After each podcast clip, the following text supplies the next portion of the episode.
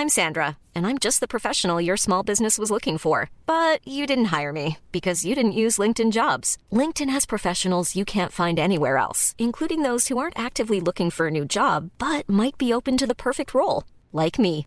In a given month, over 70% of LinkedIn users don't visit other leading job sites. So if you're not looking on LinkedIn, you'll miss out on great candidates like Sandra. Start hiring professionals like a professional. Post your free job on linkedin.com/people today. Heraldo Radio 98.5 FM, una estación de Heraldo Media Group, transmitiendo desde Avenida Insurgente Sur 1271, Torre Carrachi, con 100.000 watts de potencia radiada. Inicia las noticias de la tarde con Jesús Martín Mendoza en Heraldo Radio.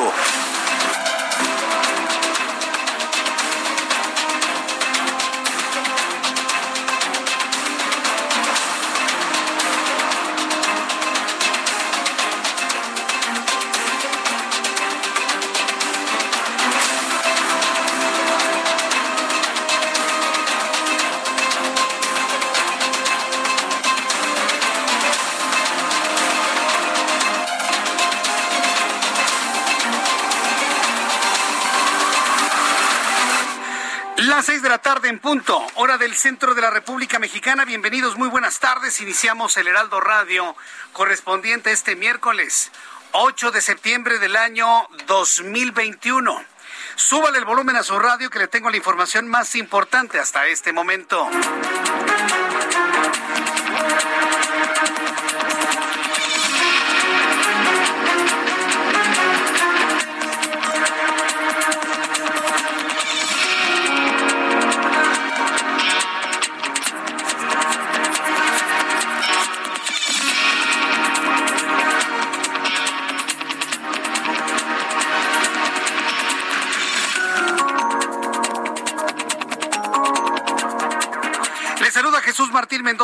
Información importante el día de hoy. Súbale el volumen a su radio. Le informo lo más destacado. ¿Cómo le fue de temblor ayer, eh? Nos despedíamos usted y yo, nos despedíamos usted y yo de la transmisión ayer y que nos agarra el temblor. Bueno, en otros asuntos importantes ya le platicaré todo lo que se sabe hasta este momento del sismo terremoto de ayer, que casualmente volvió a temblar un 7 de septiembre. Ya van dos 19 de septiembre y ya van dos 7 de septiembre. Si tiembla el próximo 19 de septiembre, yo ya no sé cómo voy a calificar eso como coincidencia. Van a estar los científicos diciendo, ¿es una coincidencia Jesús Martín? Bueno, ya van dos 19 de septiembre con temblores fuertes y ya van dos 7 de septiembre con temblores fuertes. Y la ciencia dice, es coincidencia. Bueno, está bien. En las noticias importantes del día de hoy, el Servicio Meteorológico Nacional dio a conocer la formación de la tormenta tropical Olaf frente a las costas del estado de Jalisco. El organismo de la Comisión Nacional del Agua explicó que a las 10 de la noche, tiempo del centro de México, se desarrolló Olaf a partir de la depresión tropical 15E y aproximadamente a 255 kilómetros al suroeste de Cabo Corrientes, Jalisco, y a 510 kilómetros al suroeste de Cabo San Lucas, Baja California. Le voy a tener los detalles de esto más adelante aquí en el Heraldo Radio. Mientras tanto, Rogelio Ramírez de la O, secretario de Hacienda, entregó el día de hoy el paquete económico 2022 en la Cámara de Diputados. Ahí en la entrega del documento, declaró que el presupuesto de egresos fue creado con los principios de austeridad, dice, racionalidad, dice, eficiencia de gastos, dijo, agregó que Hacienda no prevé un aumento ni creación de nuevos impuestos. Ay, mire, todavía hay algún ingenuo en este país que crea todavía este argumento. No sé qué no, pero los indexamos. A ver el día que nos indexen los salarios, a ver si ese día vamos a opinar lo mismo. No, no, no, no se crean nuevos, Jesús Martín. Déjense de estar con ese argumento falaz, señores. Otra cosa, ofrezcan otra cosa. Señor Rogelio Ramírez de la O, ofrezca que paguemos los impuestos de manera más sencilla, no con tanto rollo, no con tanto argüende, porque precisamente toda la complicación en el pago de impuestos provoca que algunos lo evadan. Un pago de impuestos más sencillo, una simplificación administrativa, ya que andan recordando gobiernos como el de la Madrid y sobre todo el de Salinas de Gortari. Sí, porque este gobierno ya se parece mucho al de Salinas de Gortari. Y López Obrador se parece a Salinas de Gortari. Con su bienestar, Salinas traía el solidaridad y el que tenemos ahora trae su bienestar, exactamente lo mismo. Falta poquito para que al ratito nos salgan con el himno de bienestar, ¿no? Así como salió el himno de solidaridad. ¿Se acuerdan de solidaridad? Ah, bueno. Falta poquitito para que nos salgan con el himno. Acuérdese de mí, 8 de septiembre, ¿eh? Día de los periodistas, por cierto. Acuérdese de mí cuando salgan con el himno de bienestar. En ese momento se habrá hecho todo el la copia del sexenio de Carlos Salinas de Gortari. ¿Por qué digo esto? Porque nos prometen siempre lo mismo. No hay nada nuevo bajo el sol en la entrega del paquete económico del día de hoy. Esto fue lo que dijo el secretario de Hacienda. Se presenta un paquete con agregados fiscales de ingreso y gasto en línea con el equilibrio fiscal y con una política responsable de estabilización de la deuda como porcentaje del Producto Interno Bruto. Los agregados fiscales propuestos están apuntando a una estabilización de la deuda en el 50.1% del producto, que fue el mismo de 2021. Los ingresos fueron estimados utilizando variables de un marco macroeconómico realista y calibrado, con la mayor información disponible hasta el momento. ¿Usted le entendió? Yo tampoco. ¿Cómo pretenden que los 30 millones de personas, iba a decir ingenuos, pero no, los 30 millones de personas que votaron por el actual gobierno entiendan lo que acaba de decir el secretario? No puede tener un discurso más sencillo para los millones de pobres y personas que no han terminado ni la primaria que votaron por ustedes. ¿No pueden descender su diálogo un poco para que sea algo más entendible? y tómemelo como una crítica constructiva, secretario. Necesitamos funcionarios que expliquen mejor lo que pretenden. O a menos de que la idea sea explicar una cosa que no se entienda para que uno diga, oh, no, pues sabe mucho. Como yo no entendí nada, pues seguramente ha de saber mucho. No hagan eso. Explíquenle mejor a la gente. Usted que va empezando, secretario. Es un, es un consejo de amigos, ¿eh? No, no, no se mete en el rollo neoliberal de darnos un chorote así mareador que nadie entiende, que nadie entiende. Bueno, ya lo platicaremos más adelante sobre este asunto de la entrega del del eh, paquete económico que incluye la ley de ingresos y el presupuesto de egresos para el año 2022.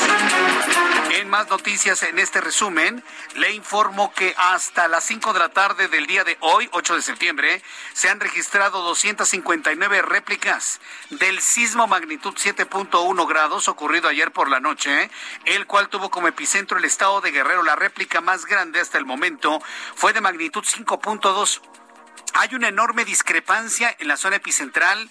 Y bueno, hoy que tengamos a un especialista, espero que él me pueda dar toda la claridad, nos pueda dar la claridad del asunto. El USGS de Estados Unidos ubica el epicentro al norte de Acapulco, en tierra. Al norte de Acapulco, en tierra.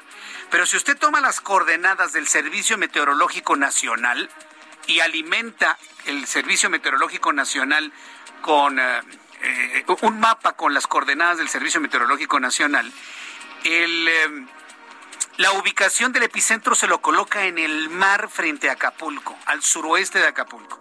Le voy a decir por qué el asunto es importante. Porque si las coordenadas correctas son las del Servicio Meteorológico Nacional, estamos hablando que el sismo de ayer surgió de la brecha de Guerrero, de ahí la importancia.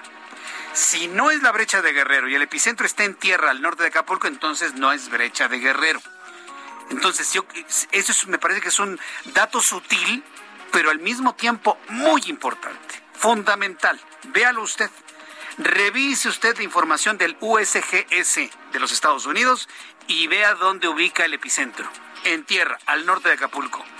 Alimente su Google Maps o el mapa que usted quiera con las coordenadas del Servicio Meteorológico Nacional y vea dónde se ubica el, epicentro. Y la diferencia es muy importante, porque si es en el mar, entonces el sismo ayer surgió de la tan temida brecha de Guerrero.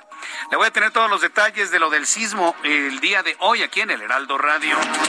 Esta tarde la Fiscalía de Justicia de la Ciudad de México informó que una vez que esté concluida dará a conocer los resultados de la investigación realizada por los forenses sobre el colapso de la línea 12 del metro en la que murieron 26 mexicanos en el tramo Olivo-Tezonco, el cual es realizado por peritos de la dependencia. Esta es la voz del vocero de la Fiscalía, Ulises Lara. La Fiscalía General de Justicia de Ciudad de la Ciudad de México informa que en cumplimiento a su obligación constitucional de procurar justicia a través de la investigación penal y la revelación pública de la verdad, próximamente dará a conocer de manera abierta un informe pormenorizado de los resultados de la investigación realizada de manera científica, profesional, seria y responsable con motivo del colapso ocurrido en el tramo Olivos-Tezonco de la línea 12 del sistema de transporte colectivo Metro, una vez que haya sido concluida en su totalidad. Hablan con una frialdad de una estructura en la que se murieron 26 personas. Pero bueno, pues ese es el estilo, ¿no? Ese es el estilo, ¿no? Donde, bueno, pues si se murieron, pues se murieron ya, Jesús Martín, ya que ya se el cuento, ¿no? Pero bueno, yo nunca olvidaré que ahí se murieron 26 personas y casi 100 resultaron lesionadas y que todavía en este momento, y debo reconocer el acompañamiento que ha hecho la jefa de gobierno de todas las familias de personas muertas y lesionadas. Eso sí debo reconocerlo, pero no olvidemos que ahí murió gente. La Organización Panamericana de la Salud informó que la variante de COVID denominada MU fue localizada principalmente en la Ciudad de México, Estado de México y Puebla representando menos del 3% de los 23 mil que han sido analizados en nuestro país. La Organización Panamericana de la Salud aclaró que esta variante no presenta mayor riesgo en la población y que las vacunas existentes son igualmente efectivas que contra las otras variantes de coronavirus. Las 6 de la tarde con 11 minutos, hora del centro de la República Mexicana. En las noticias de los deportes, le doy a conocer que la tenista mexicana Juliana Olmos disputará junto con el salvadoreño Marcelo Arevalo la final del US Open de dobles mixtos. Esta es la segunda ocasión que Olmos llega a una final del Grand Slam. En esta categoría lo hizo también en el Roland Garros. Sin embargo, no pudo jugar debido a que su pareja se lesionó. Vamos con nuestros compañeros corresponsales en la República Mexicana y me da mucho gusto saludar a José Ignacio González, que él se encuentra en en el estado de Hidalgo y hemos llevado el, eh, con José Ignacio García hemos llevado el seguimiento de todo lo que ha ocurrido en esta entidad azotadísima por las intensas lluvias. Adelante, muy buenas tardes. ¿Qué tal, Jesús Martín? Un saludo a ti y a todo el auditorio. Pues comunicarte que hasta el momento eh, las autoridades municipales de Tula, Ixmiquilpan, Chicoautla y Tlahuelilpan han anunciado pues un incremento de las condiciones del río Tula debido a, la, creciente de la afluencia en las últimas horas y por ello se estima que podría alcanzar pues varias poblaciones eh, humanas, ¿no? Entonces, al respecto han informado esta condición y han solicitado a la población mantener las precauciones correspondientes. El gobernador del estado, Omar Fayez Meneses, ha empezado a generar la alerta de esta zona del sur del estado para poder comendar a la población en garantizar condiciones eh, pues de riesgo y también se han auxiliado de elementos del ejército mexicano y de la Guardia Nacional para poder ser atendidos. Es un poco la información que tenemos hasta el momento. Eh, todavía se están eh, agrupando los elementos de los cóndores que dio la Ciudad de México y también de las brigadas de protección civil. Bien, muchas gracias por esta información. Gracias, seguimos al pendiente. Gracias, José Ignacio, que te vaya muy bien desde el estado de Hidalgo. Tragedia que se vivió en Tula con la muerte de 17 personas porque se fue la luz. Sí, hoy el director del Seguro Social, que ha llevado un acompañamiento claro que también a las familias, pues explicó que se desbordó el río. Sí, pero aunque se hubiera desbordado el mar, si la clínica hubiese tenido una planta, no se mueren estas personas. A lo mejor hubieran fallecido de COVID porque también entendamos que las personas intubadas pues difícilmente salen adelante, la gran mayoría, lamentablemente. Pero imagínense el papelón, ¿no? Tener que llegar con los familiares, oiga, su familiar falleció de COVID, no, es que se nos fue la luz ya no puedo respirar. Imagínense, ¿no? El drama. Bueno, pues eso es lo que está en este momento enfrentando el Seguro Social. Lo ha hecho con toda oportunidad el propio secretario y bueno, pues le voy a tener los detalles más adelante. Saludo desde el estado de Querétaro a Patricia López, nuestra corresponsal, un muerto y varias casas dañadas a consecuencia de las intensas lluvias en Querétaro. Adelante, Pati. Muy buenas tardes. Acá en Querétaro una persona perdió la vida en el municipio de Huimilpan, esto como consecuencias de la lluvia de este martes. El municipio de Querétaro también reportó afectaciones en 104 viviendas de cinco colonias y dos automóviles se quedaron varados. En el municipio de Marqués también se reportaron seis viviendas más con ingreso de agua. Por separado, las unidades de protección civil dieron a conocer las condiciones que enfrentaron tras las lluvias de anoche. En el caso de Querétaro, además, se reporta que la presa de Santa Catarina se ubica al 70% de su capacidad y la presa del Cajón de Juriquilla se encuentra al 80%. Hay que destacar también que hace unos minutos el municipio de Corregidora dio a conocer que la presa del Batán se encuentra al 100% de su capacidad. El resto de los vasos reguladores están en el 40, 50 y 60% de su capacidad. Ya nada más destacar que en el caso de Huimilpan, esta persona que perdió la vida viajaba junto con un compañero en un vehículo vehículo que fue arrastrado por la corriente y bomberos de Querétaro y la Coordinación Municipal de Protección Civil de Huimilpan acudieron a intentar rescatarlo. Sin embargo, la unidad cayó en un barranco de entre 23 y 25 metros de altura.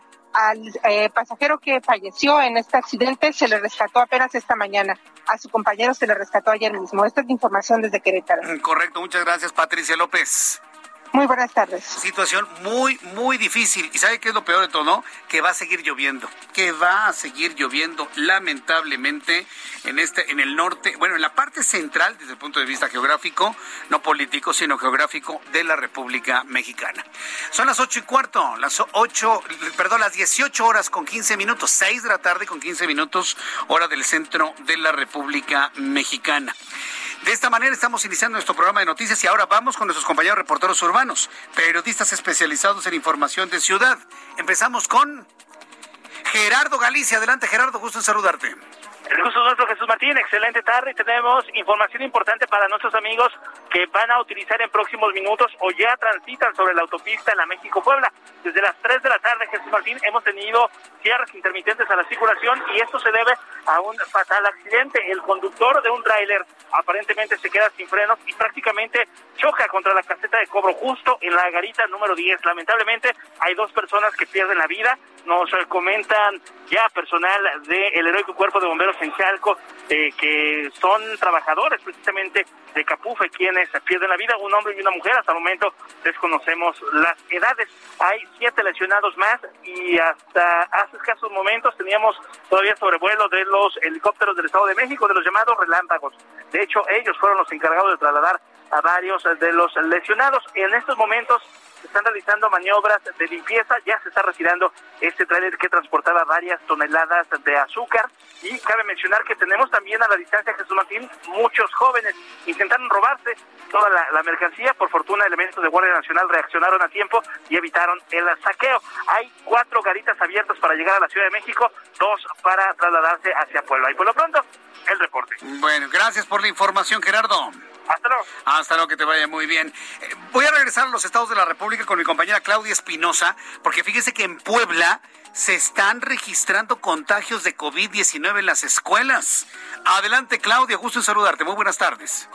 Así es, Jesús Martín, te saludo con gusto a ti y a todos los amigos del auditorio para informarte que se tienen reportados cinco alumnos y cinco personal docente en escuelas primarias, secundarias y también bachilleratos que pues han dado positivo a COVID. Se ha implementado todo un sistema en las instituciones y de manera coordinada con las secretarías de Educación y de Salud para revisar a todas aquellas personas que tuvieran pues algunos síntomas y llevarlas a hacerlo ya a un centro de salud especializado la prueba.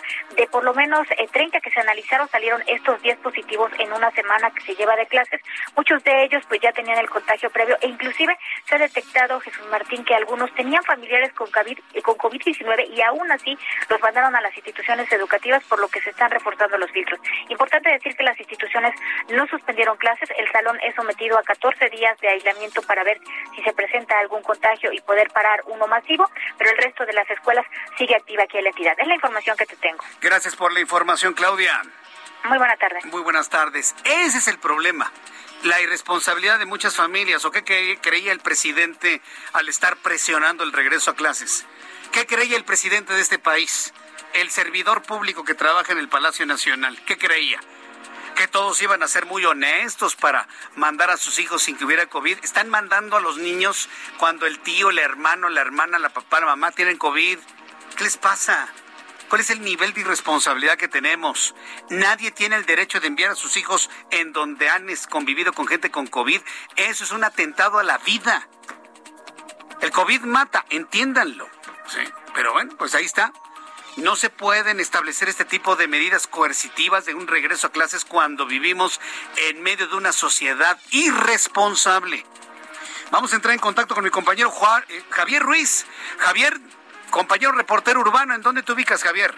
Hola, Jesús Martín, excelente tarde. Nos encontramos recorriendo la zona centro de la Ciudad de México, en específico el eje 1 Oriente, la avenida Anillo de Circunvalación, donde el avance ya es un poco complicado, al menos para quien se desplaza del eje 1 Norte y para quien desea llegar hacia Corregidora más adelante para continuar a Fray Servando Teresa de Mier. En lo que corresponde a la avenida San Pablo, y continuación la avenida José María Saga, también ya con rezagos, una vez que se deja atrás, principalmente el eje 1 Oriente, y esto para quien desea llegar al eje central Lázaro Cárdenas, también para continuar a la avenida Arcos de Belén y finalmente el eje central, ya también con avance complicado y lento para cruzar el viaducto Miguel Alemán, más adelante llegando ya al Palacio de Bellas Artes, en este punto tenemos constante cruce de peatones, superando la zona de la avenida Juárez, la circulación mejora un poco en dirección hacia el eje 1 norte, bien para continuar al circuito interior. De momento, Jesús Martín, es el reporte que tenemos. Muchas gracias por la información, Javier. Estamos atentos, buenas tardes. Hasta luego, muy buenas tardes. Israel Lorenzana, gusto en saludarte. ¿Dónde te ubicamos? Jesús Martín, muchísimas gracias. El gusto es mío.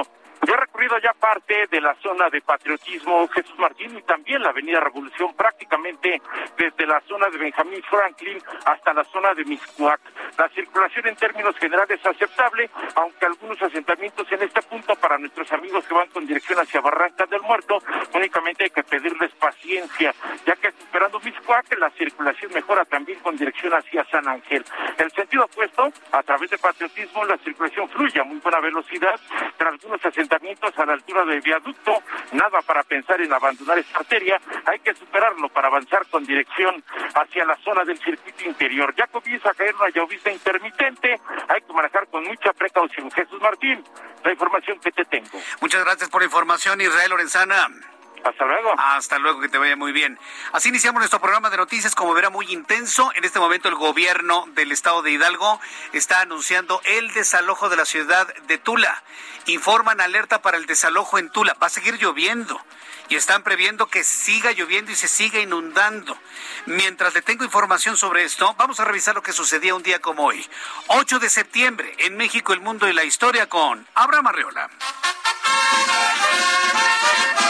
Amigos, bienvenidos. Esto es un día como hoy en la historia 8 de septiembre 1546. En México, Juan de Tolosa, Cristóbal de Oñate, Baltasar Temiño y Diego de Ibarra fundan la localidad de Zacatecas.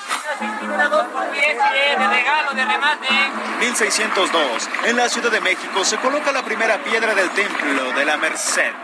1636. En Estados Unidos se funda el Harvard College. 1847. En México comienzan los combates por la toma de la Ciudad de México, acción que culmina la invasión estadounidense.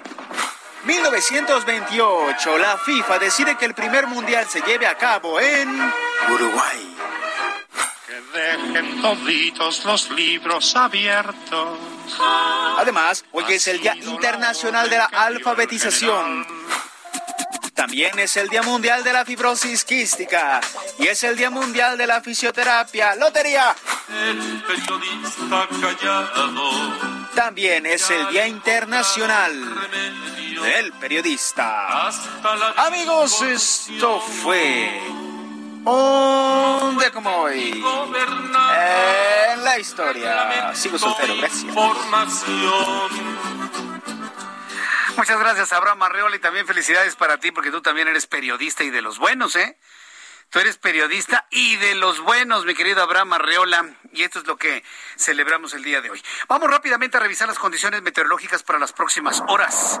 El Servicio Meteorológico Nacional, que depende de la Comisión Nacional del Agua, bueno, pues nos está enviando eh, todo lo que tiene que ver con el pronóstico del tiempo para las siguientes horas. Mire, el asunto es importante porque con base en ese pronóstico del tiempo, pues el estado de Hidalgo estaría eh, advirtiendo ya sobre el desalojo inminente de Tula sobre el desalojo inminente de Tula. Y bueno, pues ante esa situación, pues bueno, hay que estar muy, muy, muy atentos. El Servicio Meteorológico Nacional habla sobre el surgimiento de la tormenta tropical OLAF, ondas tropicales número 27 y 28 canales de baja presión. Es decir, las ondas tropicales más los efectos de tormenta de OLAF estarán provocando intensa lluvia en el centro del país.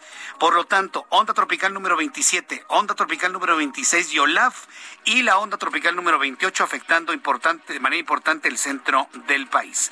Pronóstico del tiempo, amigos que nos están escuchando en Guadalajara, Jalisco, nublado 23 en este momento, mínima 16, máxima 26 en Monterrey, Nuevo León, en este momento 32 grados, mínima 21, máxima 33 y aquí en la capital de la República, el termómetro en este momento ya va a llover 21 grados, mínima 12 y la máxima 22 grados Celsius.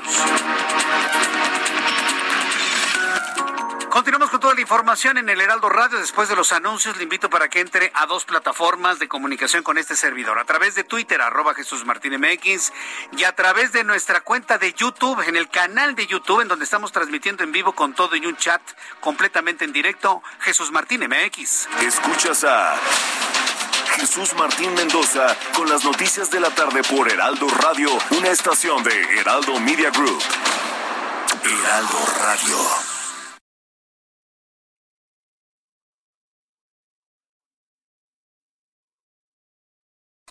Radio. Escucha las noticias de la tarde con Jesús Martín Mendoza. Regresamos.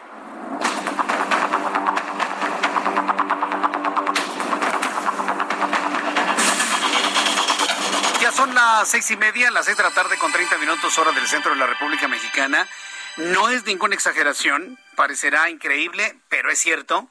En este momento se está instruyendo el desalojo de la ciudad de Tula y lo está encabezando precisamente el gobernador del estado de Hidalgo, Omar Fayad. Vamos directamente con nuestro corresponsal José Ignacio García, quien nos tiene más detalles de lo que ocurre en este instante. Adelante, José Ignacio. ¿Qué tal, Jesús Martín? Nuevamente para eh, informarles que en este momento pues las autoridades estatales y federales están comunicando que se tendrá que desalojar a la población del municipio de Tula, así como de las poblaciones cercanas al, a esta demarcación, debido pues al incremento de la afluencia del río Tula, por el desfogue de la presa Juanto en el municipio de Gilotepec, Estado de México, y se van a estar eh, generando cerca de 100 metros cúbicos de agua, esto con el objetivo de tratar de generar el desasolve de la manera menos violenta posible y que no provoque afectaciones. Sin embargo, continúa el llamado a la población para poder seguir las indicaciones de protección civil, acompañar a los brigadistas, así como a los elementos de la Guardia Nacional y del Ejército Mexicano para garantizar la integridad física de las más de 31 mil personas que radican en el municipio de Tula, en tanto las condiciones hidrometeorológicas lo determinen. Es un poco de lo que están comunicando en estos momentos las autoridades estatales. Entonces, el problema no es tanto lo que vaya a seguir lloviendo en las próximas horas, sino por un proceso de desfogue de cuál es el nombre de la presa. Eh, es un proceso de desfogue que están desarrollando en la presa Danzo, ubicada en Gilotepec, Estado de México, pero que va a impactar al, al Estado de Repíteme el nombre de la presa, Danjo, ¿o cómo se llama? Danjo. Danjo. Da- Danjo. Sí, es un nombre este, náhuatl, entonces Ok, de acuerdo. Entonces, eh, ¿y este desalojo de agua de la presa podría volver a inundar Tula? ¿En qué porcentaje se encuentra la presa? ¿Está el 100% o más aún? Está más del 100%, por eso la van a desalojar porque eh, pues, hay riesgo de posibles inundaciones y esto lo están haciendo para evitar más inundaciones de los otros ríos, tanto del Estado de México como de Hidalgo. Eh, fí- Fíjate lo, lo- lo interesante de lo que nos estás informando, José Ignacio García. Apenas hace un mes, y yo no creo que haya sido hace más de un mes, tal, a lo mucho mes y medio, mi compañero periodista Luis Pérez Curtad hizo un trabajo periodístico para el Aro Televisión de el bajo nivel de las presas del centro del país y que todas estaban por debajo del 40%, algunas en el 30 y otras hasta en el 25%. Esta presa Danjo, ahora que teníamos la, la, eh, la sequía, ¿en qué porcentaje llegó a estar? También entiendo que estuvo en los niveles más bajos de su historia. Sí, se manejó por debajo también del 40%, eh, debido a las lluvias de las últimas semanas, pues ha incrementado su torrencial. También comentarte que las siete presas que administra con agua en el estado de Hidalgo también se encuentran superior al 100% de su capacidad. Entonces también existe posible riesgo de inundaciones en caso de que continúen las lluvias en las próximas horas. Correcto, sí. Quise detenerme en este dato porque esto nos da una idea muy clara de la cantidad de agua que ha caído en esta temporada de lluvias. 2021 pasará la historia como el año más seco y al mismo tiempo con la mayor cantidad de agua que ha caído en la temporada de lluvias. Te agradezco toda la información, eh, José Ignacio García. Nos mantenemos al pendiente de lo que informa el gobernador junto con las autoridades locales y federales. Muchas gracias. Gracias, seguimos al pendiente. Seguimos al pendiente. Efectivamente, como se ha tomado la decisión de desfogar la presa Danjó, entonces se va a inundar otra vez Tula. Están a punto de empezar ya el procedimiento de desalojo de más de 30 mil personas de Tula. En estos momentos hace uso de la palabra en un templete acompañado con el director de la CONAGUA, Germán Martínez Antoyo, elementos del ejército mexicano que ya aplican el plan de emergencias DN3E, el gobernador del estado de Hidalgo, Omar Fallada. Eso es lo que le está informando a la población. Afectada por, en el alertamiento que estamos haciendo hoy, eh, va a ser la misma zona afectada. Pero puede crecer, sí, sí puede crecer. ¿De dónde está? En, en mayor proporción donde ya está para que me entiendan. con agua, desde ayer se ha venido un rumor de que la Tachimay va a reventar, va a reventar. ¿Cómo está la presa Tachimay, señor director? ¿Y en qué condiciones se encuentra la Endo? Le están preguntando al gobernador si hay peligro de que reviente la presa. Esto es lo que contesta el director de la Conagua. De todas las presas en, todo el país. Y de aquí de, del Valle de México, de Hidalgo, se hizo también la valoración si tenían daños o no en las presas. Eh, repito, eh, Requena, Ancho, Tashimay y Endó no tienen ningún daño estructural. Están llenas, pero no tienen ningún daño estructural y van a seguir funcionando para lo que fueron diseñados. No hay daños estructurales en las presas del estado de Hidalgo, informado de manera categórica Germán Martínez Santoyo, director de la Conagua, quien hace uso de la palabra junto con el gobernador del estado de Hidalgo, Omar Fayad. En estos momentos el gobernador Fayad hace una explicación adicional al asunto de la infraestructura de las presas. Usar cobrebocas, se toma la temperatura, lo mismo en los albergues. Vamos a seguir todas las medidas de seguridad. Aquí hace aclaraciones sobre los protocolos que habrán de eh, implementarse en cuanto a COVID-19, el cubrebocas, la sana distancia, el lavado de manos para realizar este desalojo que tiene que hacerse ya. No hay falla estructural de las presas, pero están a más del 100%. ¿Quién lo hubiese dicho? Le digo, hace a lo mucho mes y medio le presentábamos trabajos periodísticos del bajísimo nivel de las presas. Preocupante. Hoy, una de las que estaban en menos del 40% supera el 100% y eso nos da una idea de la cantidad de agua que ha caído en los últimos días, ya ni siquiera semanas. El propio Mar Fallada, a través de su cuenta de Twitter, ha insistido en que todas las instituciones gubernamentales se les pide evacuar estas zonas para realizar labores de auxilio y asistencia correspondiente. Dice que la población del Valle de Mezquital se encuentra sentada cerca del río Tula, se les pide evacuar sus domicilios de manera inmediata y seguir las indicaciones de las autoridades de auxilio y protección civil. Por supuesto, el desalojo se va a realizar con el apoyo de elementos del ejército mexicano. Es una situación apremiante que está ocurriendo en estos instantes precisamente y que usted se informa antes que nadie a través de la señal del Heraldo Radio en toda la República Mexicana. los otros gobiernos o las personas de la sociedad civil que puedan mandar medicamento para los problemas gastrointestinales generados por la ingesta de agua eh, contaminada, pues nos sería de muchísima, de muchísima. Voy a regresar un poco más adelante con un resumen, nuevamente con nuestro corresponsal, José Ignacio García, precisamente para marcarle que nos haga un resumen de lo informado por el gobernador y el momento mismo en el que empecemos ya a conocer del desalojo de más de 30 mil personas de eh, del estado de la ciudad de Tula en el estado de Hidalgo para que de esta manera, bueno, se pueda desfogar la presa sin llegar a afectaciones. Son las 6 de la tarde con 37 minutos hora del centro de la República Mexicana y que nos tiembla anoche.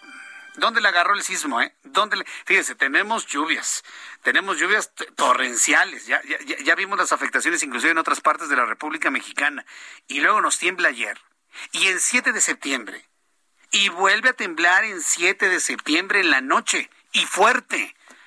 Eh, hace cuatro años fue de 8.1 grados, pero ¿sabe dónde fue el epicentro? En Oaxaca, a 700 kilómetros de la Ciudad de México. Ayer tembló en Acapulco. A 360 kilómetros de distancia de la Ciudad de México. Por eso hay personas que dicen que este sismo lo sintieron más fuerte que lo ocurrió hace cuatro años, el 7 de septiembre, a las 11 de la noche con 47 minutos. El de ayer fue a las 8 de la noche con 47 minutos. Sí lo ha notado, ¿verdad? Que hasta los minutos coinciden. ¿Coincidencias o no coincidencias? ¿Qué dice la ciencia eh, ante estos hechos? Pero sobre todo, muchas personas a través de las redes sociales me han dicho, decir que va a temblar en septiembre es como decir que el Día de las Madres cae el día, en el mes de mayo, ¿no? Es decir, tenemos una idea en nuestra mente de que llega septiembre y vienen temblores. ¿Hay una explicación lógica a eso? Gerardo Suárez es investigador del Instituto de Geofísica de la Universidad Nacional Autónoma de México. Gerardo Suárez, me da mucho gusto saludarlo. Bienvenido. Muy buenas tardes. Muy buenas tardes, Jesús Martín, y muy buenas tardes a su auditorio. Antes de, preguntarle sobre la ocurrencia de los sismos y los tiempos en los que ocurren, eh, el sismo de ayer, con base en los datos epicentrales eh, eh, de geolocalización que ustedes tienen, ¿dónde estuvo el epicentro? ¿En tierra o en el mar? No, el epicentro estuvo sobre la costa. Sobre la costa. Sí, es un sismo de, de, estos que ocurren en el contacto entre estas dos placas, la placa de Cocos que se mete por debajo de México y que no, y que provoca todos estos temblores grandes y pequeños que ocurren a lo largo de todo el Pacífico de nuestro país. Le pregunto esto porque precisamente revisando los datos de la ubicación geográfica del epicentro que tiene el USGS de los Estados Unidos, ubicaba el epicentro en tierra al norte de Acapulco, pero los datos del Servicio Meteorológico Nacional efectivamente lo ubican en la costa, en el mar al suroeste de, de Acapulco. Aquí la pregunta es, a mí me parece que la diferencia es importante porque estar en tierra o estar en el mar podríamos interpretar si llegó de la brecha de Guerrero. ¿Este, este epicentro estuvo en la brecha de Guerrero?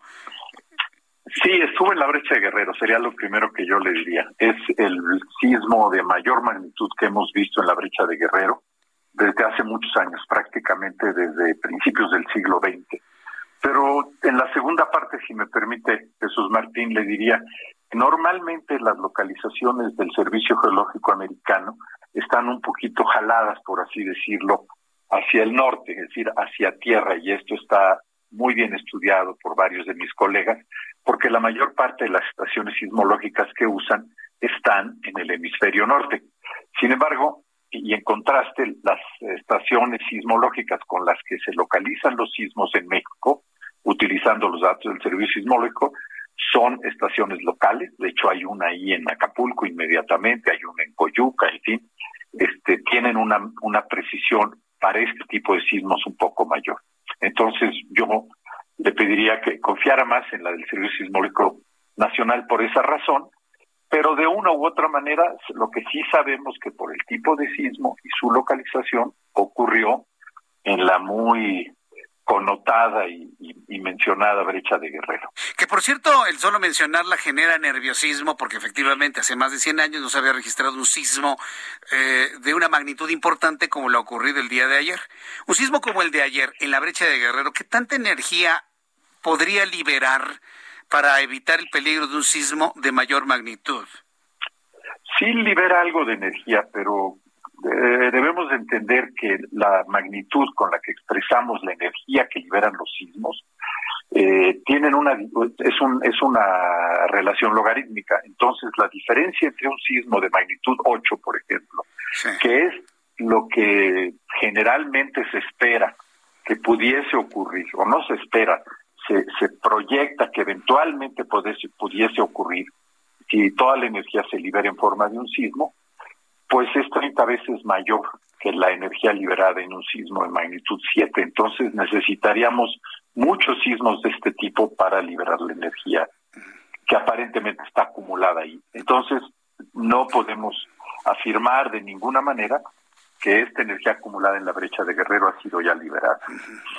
¿Y podría ser el inicio de un proceso de liberación de energía o no necesariamente? Vaya, de lo que se sabe en función de una investigación científica. Mire, no necesariamente, pero lamentablemente en estos casos no podemos descartarlo. Pero no hay ninguna evidencia, absolutamente, y esto lo quiero subrayar, que eh, indique que esto es el inicio de una activación, por así decirlo, de la brecha de Guerrero. Simplemente tenemos que seguir atentos. Eso, eso me parece que es muy interesante, sobre todo porque siempre se ha estado a la espera de la liberación de, la energía de esta brecha. Inclusive me ha tocado revisar información en el sentido de que no necesariamente habría energía, pero vaya, el movimiento de las placas la, y el tiempo en sí mismo pues nos hacen entender que se ha acumulado energía ahí desde hace al menos 100 años, ¿verdad, doctor Suárez? Sí, Sí, mire, yo acababa de regresar del posgrado en 1985, tenía pocos días de hecho de haber llegado a México, y en 1985, y le platico esta anécdota porque pues muestra que desde aquella época, hace treinta y tantos años, este, cuando ocurrió el sismo, teníamos entonces muy pocos aparatos, muy pocos instrumentos y además este, con una transmisión por vías muy poco confiables, entonces no teníamos información y lo, como hoy podemos hacerlo al, al, un minuto, dos minutos después del sismo, localizarlo, y lo primero que se nos vino a la cabeza a todos los que estamos en esto, en el Instituto de Geofísica de la UNAM, era que el sismo venía de la brecha de guerra. Entonces, sí llevamos muchos años con esto, pero pues los sismos son un fenómeno muy complejo y es, es muy difícil, ya no digamos predecirlos, sino asegurar, digamos, como le decía yo antes, que esto va a iniciar un periodo de mayor activación. Yo le pediría al público que no caiga, que no caiga en él. Tenemos que esperar y ver. Sí, sí, nosotros en nuestro programa de noticias siempre hemos manejado esta información, evidentemente con las fuentes científicas, con la investigación que la UNAM ha realizado, que por cierto ha hecho una profunda investigación sobre el tema sísmico, efectivamente desde 1985. Sin embargo, una cosa es lo que los investigadores, los científicos saben e informan al público a través de programas como este, y otra cosa es la creencia popular y la percepción popular. Y en la percepción popular está muy metido en nuestras cabezas que los sismos ocurren en septiembre. Yo sé que ocurren todos los días. Yo siempre informo de sismos todos los días a lo largo del año. Pero los sismos fuertes que ocurren en septiembre. ¿Esto es una coincidencia? ¿Hay alguna lógica? ¿Hay algo que predisponga liberación de energía acumulada fuerte eh, en esta época del año? ¿Existe algún, algún tipo de relación? El público quiere saber si hay alguna explicación lógica. me gustó la forma en que lo puso este, usted mismo, Jesús Martín. No hay alguna razón que predisponga que la energía se libere en septiembre. Ha sido realmente una coincidencia y una coincidencia de dos años, es decir, eh, que, es algo que es algo francamente muy curioso, a, mí me tiene muy perplejo, el 19 de septiembre de 85, el 19 de septiembre de 2017, el 7 de septiembre de 2017, el 7 de septiembre de 2021. de 2021, pero realmente no hay ningún motivo científico para esto.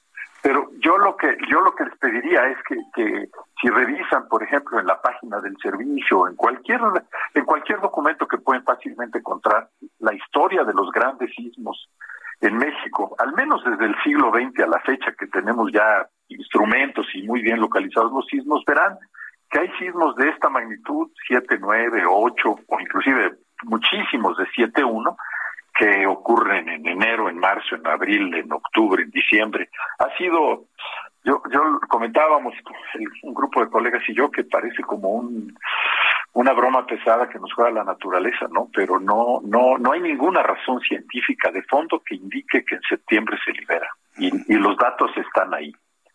Sí, efectivamente, un, un, temblor que nuestra generación recuerda con, con mucha intensidad fue aquel cuando se cayó la Universidad Iberoamericana y fue un 14 de marzo de 1979, es decir, no fue en septiembre. E inclusive hay quien me ha dicho que fue en septiembre. No, no fue en septiembre, fue en el mes de marzo de 1979. Otro de los grandes sismos que permanecen en la memoria colectiva, este doctor Gerardo Suárez. Entonces no deberíamos nada más centrarnos en que es septiembre. Todo el año puede temblar con una magnitud importante. Efectivamente, y otro sismo muy cercano a este, a este sismo de ayer, que ocurrió en, los, en, la, en la zona de Guerrero fue el 28 de julio de 1957, el famosísimo temblor del Ángel. Usted no había nacido, pero este, este temblor que lo tenemos en la memoria colectiva porque tiró el Ángel, ocurrió en julio.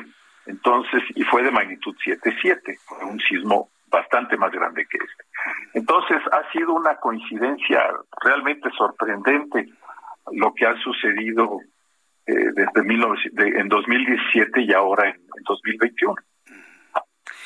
Pues bueno, lo, lo, dejamos efectivamente en, en, la parte de lo que es la coincidencia. Usted nos decía, y al público que lo está escuchando, que hay liberación de energía. En el momento que se acumula el, choque de las dos placas, se mueven, liberan energía. Esta energía se está, se está evidenciando de alguna manera con estos fenómenos atmosféricos que hemos visto tanto el 7 de septiembre de 2017 como el 7 de septiembre de 2021 en el cierre con estas luces. Todavía no hay un acuerdo si son los transformadores, cables de alta tensión, pero el fenómeno se ha presentado en otras partes del mundo y entiendo que hay una investigación seria en torno a ese fenómeno atmosférico relacionado con el momento en el que se está produciendo un sismo en un lugar determinado. ¿Qué se sabe sobre ello, doctor Suárez? Mire, sí, efectivamente hay, hay una gran controversia, debo decir, en la comunidad científica sobre estas famosas luces este, de sismos o earthquake lights, como le dicen en inglés. Sin embargo, eh, en el caso de la Ciudad de México, el sismo ocurrió a 320 kilómetros de distancia en la costa de Guerrero y muchas de las explicaciones que se dan, que son descargas eléctricas que se dan debido al esfuerzo al que están sometidas las rocas, sería muy difícil explicarlos a esta distancia. Es decir, las, la deformación de las ondas que producen las ondas sísmicas en el suelo no sería suficientemente grande para provocar estas descargas. Donde han sido reportadas aunque la causa no está no está bien eh, entendida y como le digo hay mucha controversia es en la zona epicentral donde ocurren los sismos donde hay la liberación de energía. Aquí nosotros lo sentimos en la Ciudad de México porque decidimos eh, construir la ciudad sobre las arcillas eh, saturadas de agua y muy flojas de, del antiguo lago que son como una gelatina que amplifican las ondas sísmicas vengan donde vengan pero el sismo no ocurrió aquí, el sismo ocurrió a 320 kilómetros y allá no hubo en Acapulco ninguna evidencia de estas luces. Mire, yo tengo de forma directa, este, porque me ha, me ha inquietado un poco, evidencia de gente que sí oyó una explosión seguida por este especie de fulgor luminoso y después se fue la luz, que aparentemente son en todos los casos los transformadores que tuvieron un, corto, un cortocircuito aquí en la Ciudad de México. Yo, yo soy firmemente de la opinión que ese es el caso. Me parece muy difícil explicar que por la, el esfuerzo al que están sometidas las rocas de, la, del subsuelo de la ciudad, aquí en México a 320 kilómetros suceda eso. Y sí le digo, yo, yo consulté con algunas personas que viven en la Benito Juárez o en la delegación Iztapalapa, que me confirmaron exactamente eso. Oímos la, la, explosión, vimos un, un este, vimos un, un, una, un, halo luminoso, vimos la explosión y se fue la luz, porque se tronó el, el transformador. Bien, pues vamos a dejarlo, que en esta ocasión fueron transformadores, cortocircuitos, cables de alta tensión. Y bueno, pues, doctor Gerardo Suárez, quiero decirle que ha sido muy interesante platicar con usted en nuestro programa de noticias. Lo han escuchado en toda la República Mexicana, aquí en el Heraldo Radio. Y déme la oportunidad de seguirlo invitando, consultando, sobre todo cuando ocurran este tipo de fenómenos y otros más en nuestro país. Muchísimas gracias por su tiempo, doctor Gerardo Suárez. Muchas gracias a usted, Jesús Martín, y pues yo espero que no me invite usted tan seguido y que esté. bueno, para hablar de ciencia sí, para, hablar de, de, asuntos científicos sí. Créame que sí, aquí lo hacemos de manera regular, pero no de sismos, sí, porque hijo, nos tienen muy espantados. Yo lo sé y lo sigo, pero también le diré por otro lado que es inevitable que, este, que, que, tendremos eh, sismos al futuro en este país, como hemos tenido en los últimos 500 años que tenemos de historia pues, Entonces, eso, aquí esta es nuestra realidad geológica y geográfica. Y lo bueno es que llegan los sismos a 300 kilómetros de distancia. ¿Qué tal si tuviésemos los epicentros a 50 kilómetros? No, hombre, estaríamos, pero pues verdaderamente. Bueno, ya, ya, no existiría la pues ciudad ya Lo, pues, pues ya lo tuvimos en la Ciudad de México. Claro, en, 2017, claro. ¿Cuánto fueron? 90 kilómetros. 50 kilómetros al sur de la ciudad y 55 de profundidad y vemos que los resultados este, fueron este, pues desastrosos. Afortunadamente no, no, aquí pues no pasó del susto en esta ciudad. Mm. En Acapulco es otra canción, ¿no? Pero aquí no pasó del susto. Pues como siempre le agradezco, doctor. Gracias por estar con nosotros en el Heraldo Radio. que tenga muy buena tarde. Gracias, Jesús Martín. Muy buenas tardes. Gracias. Hasta luego. Que le vaya muy bien. Es el doctor Gerardo Suárez, investigador del Instituto de Geofísica de nuestra queridísima Universidad Nacional Autónoma de México. Coincidencia. Pero ¿sabe qué fue lo que me encantó de- del doctor Gerardo Suárez? Que lo reconoce. Los científicos estamos perplejos. 19 de septiembre 85, 19 de septiembre 2017, 7 de septiembre 2017, 7 de septiembre 2021. Me dice Manuel Islas, no es coincidencia, Jesús Martín.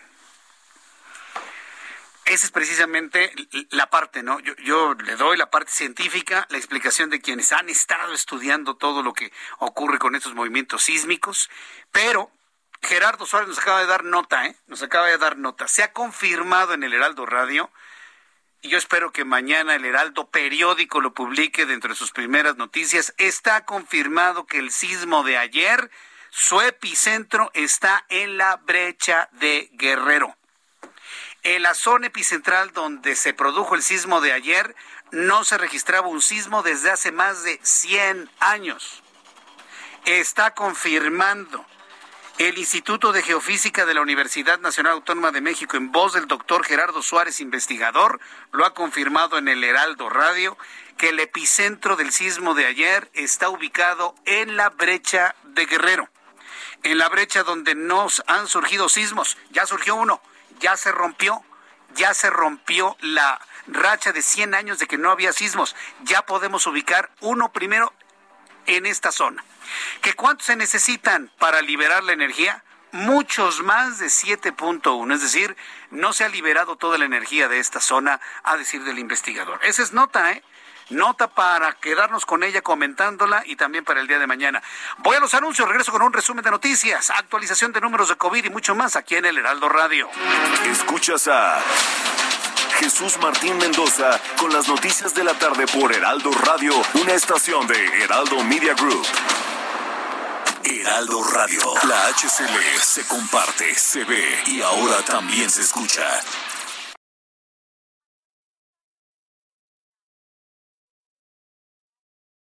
Heraldo Radio 98.5 FM, una estación de Heraldo Media Group, transmitiendo desde Avenida Insurgente Sur 1271, Torre Carrachi, con 100.000 watts de potencia radiada. Escucha las noticias de la tarde con Jesús Martín Mendoza. Regresamos.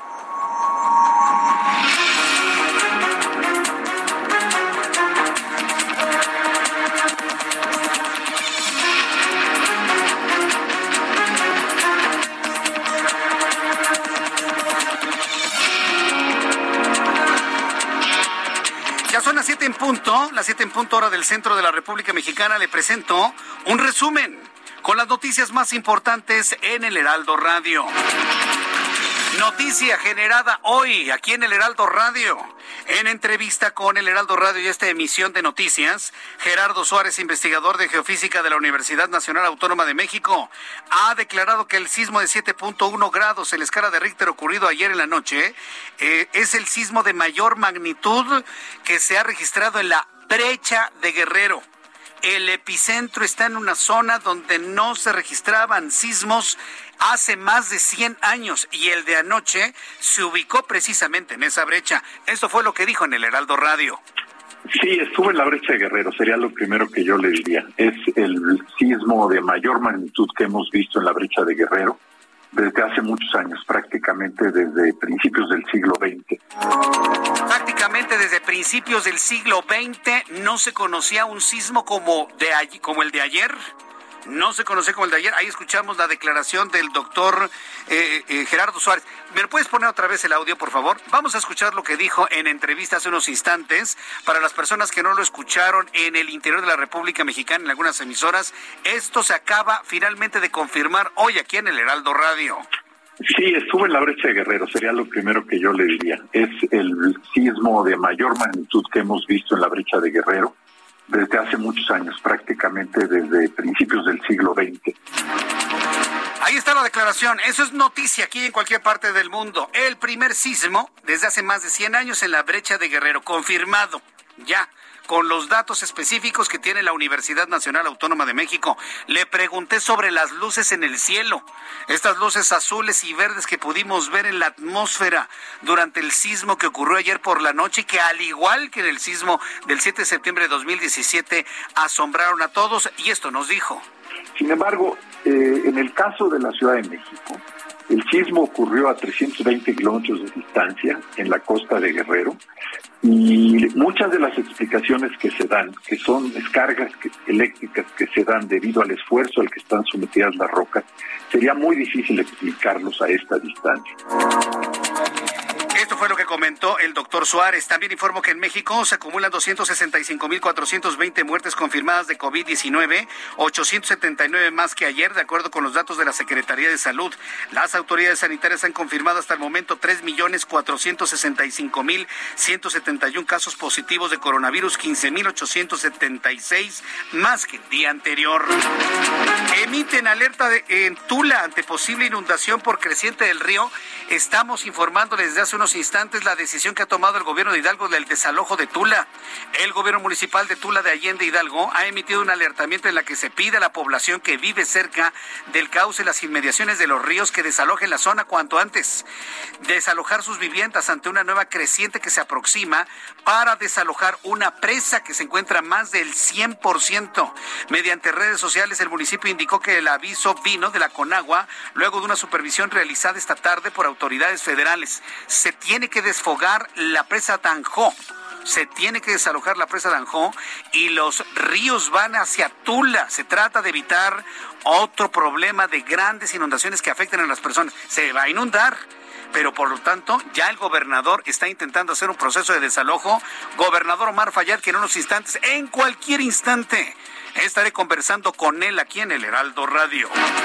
El ministro presidente de la Suprema Corte de Justicia de la Nación, Arturo Saldívar, informó hoy que darán licencia de paternidad en el Poder Judicial en el camino para garantizar los derechos de las mujeres. El ministro aseguró que esta medida ayudará a erradicar los estereotipos de género, a que se termine con la discriminación laboral y a romper la brecha salarial, así como un cuidado más completo de los hijos. Claro, los hijos que logran renacer, ¿no? Luego de lo de ayer.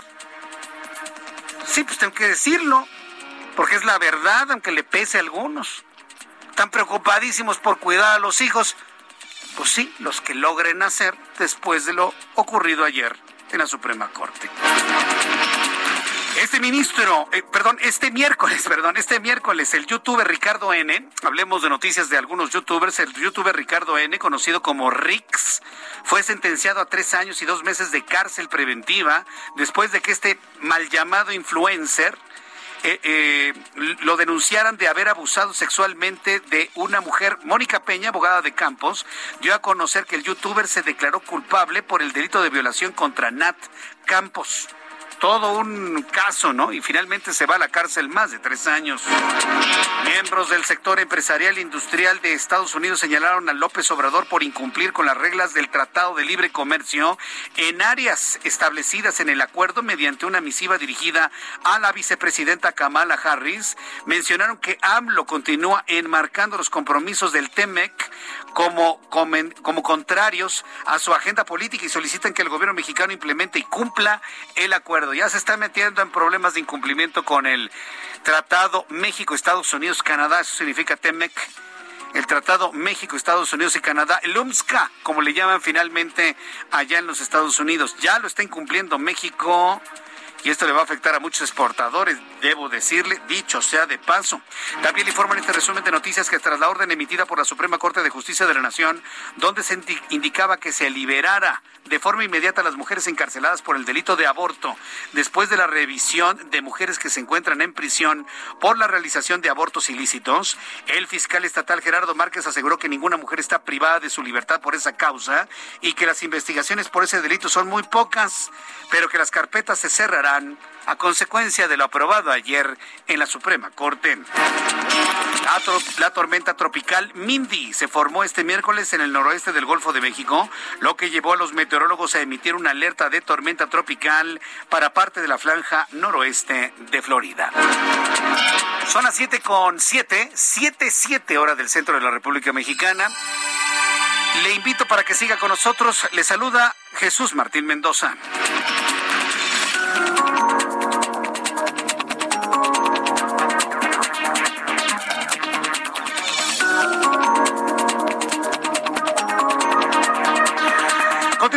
Información aquí en el Heraldo Radio. Eh, continuamos con toda la información aquí en el Heraldo Radio. ¿Qué le pareció la declaración de, del investigador de la UNAM? Varias personas me han expresado en este momento su gran preocupación de que haya iniciado lo que podría ser el inicio de la liberación de la energía en la brecha de Guerrero. Está confirmado por la UNAM el sismo de ayer, su epicentro en la brecha de Guerrero. Y en ese punto no se había registrado un sismo en los últimos 120 años. Desde principios del siglo XX ha confirmado Gerardo Suárez, investigador de la UNAM, del Instituto de Geofísica de la UNAM, se ha confirmado aquí en el Heraldo Radio. Me parece que es una noticia muy importante. Estábamos metidos en el asunto, sí, de la política, que la economía, que si el paquete de ley de ingresos, presupuesto de ingresos. Hoy fue, pero dígame qué de trascendente tiene. Me parece mucho más importante esto. Porque precisamente de esto depende la integridad de una ciudad como la Ciudad de México y todas las ciudades que están entre la brecha de Guerrero y el centro de la República Mexicana. Entonces, me, me, parece que hay que darle un espacio importante a esto para poderlo informar. ¿Con qué objeto? No para alarmarlo, sino para que todos estemos prevenidos. Tengamos nuestro maletín de primeros auxilios, tengamos toda nuestra documentación bien ubicada, bien resguardada, bien segura en caso de que haya incendio, que haya algún eh, fuga de agua, qué sé yo, tantas cosas que pueden ocurrir ante la ocurrencia de un sismo de gran magnitud. Aunque nuestro invitado del día de hoy habló de la coincidencia, septiembre siempre nos pone, se lo voy a decir en términos muy coloquiales y domingueros, siempre nos pone los pelos de punta el mes de septiembre, siempre. Y si se acuerda, en los años anteriores, cuando estaba en la otra estación de radio, hacíamos grandes campañas para informarle a usted la importancia de revisar tuberías de gas, tuberías de agua, líneas de electricidad, y todo lo que esté en mal estado, inmediatamente revisarlo. Quitar todos los elementos estorbosos de las zonas de desalojo. Quitar objetos pesados de grandes alturas que se puedan caer sobre la familia que empiece a desalojar el lugar cuando suene la alerta sísmica. En fin, ya tendremos oportunidad poco a poco de ir platicando sobre estas estrategias. Vamos con nuestros compañeros reporteros urbanos, periodistas especializados en información de ciudad. Gerardo Galicia, gusto en saludarte. Muy buenas tardes. Nuestro, Jesús Martín. Excelente tarde. Y acabamos de recorrer la calzada Ignacio Zaragoza. Lo hicimos desde la autopista la México-Puebla hasta el circuito bicentenario y hemos encontrado un avance realmente rápido. Solo hay que tener precaución con los enormes baches, eh, algunos eh, grietas que tenemos ya sobre la calzada Ignacio Zaragoza y coladeras completamente destapadas. Hay que manejar con precaución, pero en general el avance es bastante rápido. Buena opción para poder llegar al periférico, incluso al circuito interior. En el sentido opuesto sí tenemos dificultades, problemas para llegar al periférico. Más adelante hay dificultades a partir de la estación del metro Gueratao hacia la salida a Puebla habrá que manejar con mucha paciencia. Y justo si van a utilizar la autopista de la México-Puebla, continúan las labores de limpieza en la autopista, llegando a la caseta de cobro, debido al lamentable accidente que deja a dos personas fallecidas, siete lesionados, luego de que un tráiler se quedara sin frenos y se impactara de lleno contra la caseta de cobro. Por lo pronto, Jesús Martín, el reporte.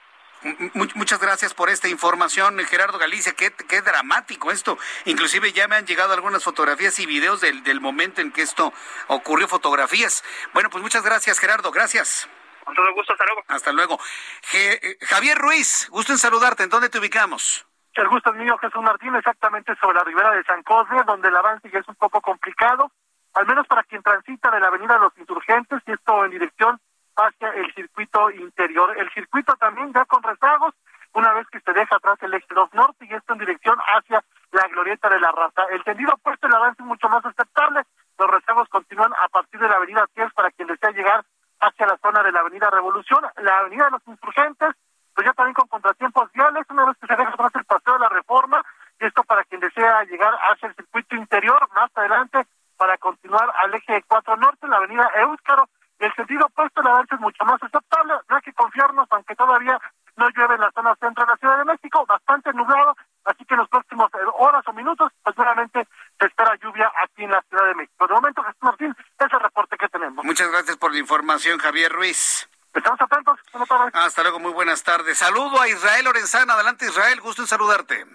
Jesús Martín, muchísimas gracias. Pues ahora tenemos información de la Avenida de los Insurgentes desde la zona del eje 7 sur, Extremadura, y con dirección hacia la zona de viaducto, la circulación ya con asentamientos considerables. Hay que utilizar sin duda alguna como alternativa la avenida Patriotismo o también aunque distante el ex central Lázaro Cárdenas puede ser una buena opción para nuestros amigos que van con dirección hacia el centro histórico. El sentido opuesto, la circulación a buena velocidad y sin duda alguna es una buena opción para incorporarse hacia la zona de viaducto Churubusco o nuestros amigos que siguen su marcha con dirección hacia Ciudad Universitaria. Jesús Martín, la información que te tengo. Gracias por esta información, Israel. Hasta luego. Hasta luego, que te vaya muy bien. Son las siete con doce, ¿eh?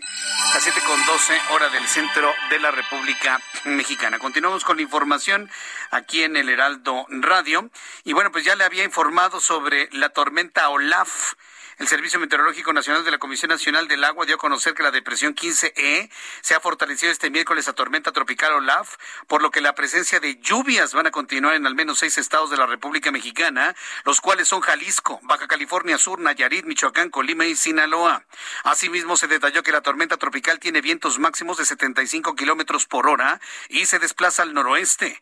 Germán Santoyo, director general de Conagua, indicó en redes sociales que la tormenta se ha intensificado de manera gradual y se desplaza por el Pacífico mexicano. Hay que de alguna manera pues señalar esto de manera importante en cuanto a las prevenciones que hay que tener en torno a las posibles lluvias en el centro del país.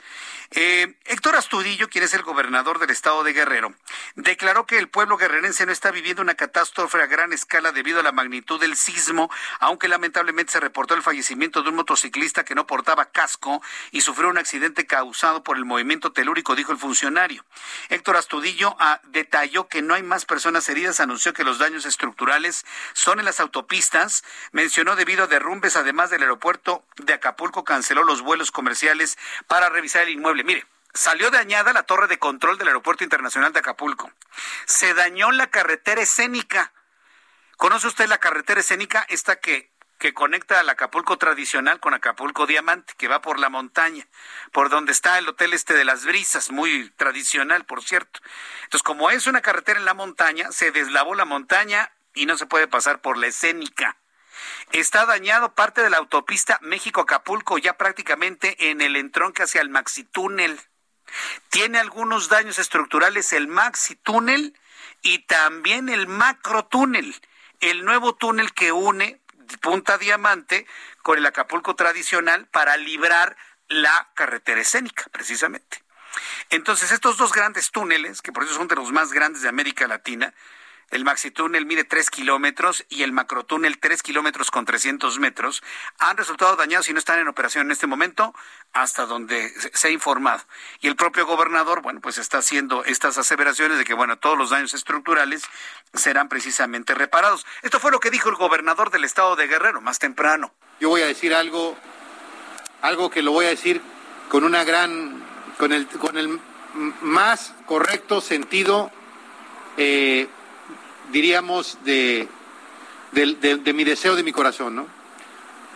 Gracias a Dios, no, nos, no, no estamos viviendo una desgracia que se pudo haber vivido eh, derivado de la magnitud del propio sismo.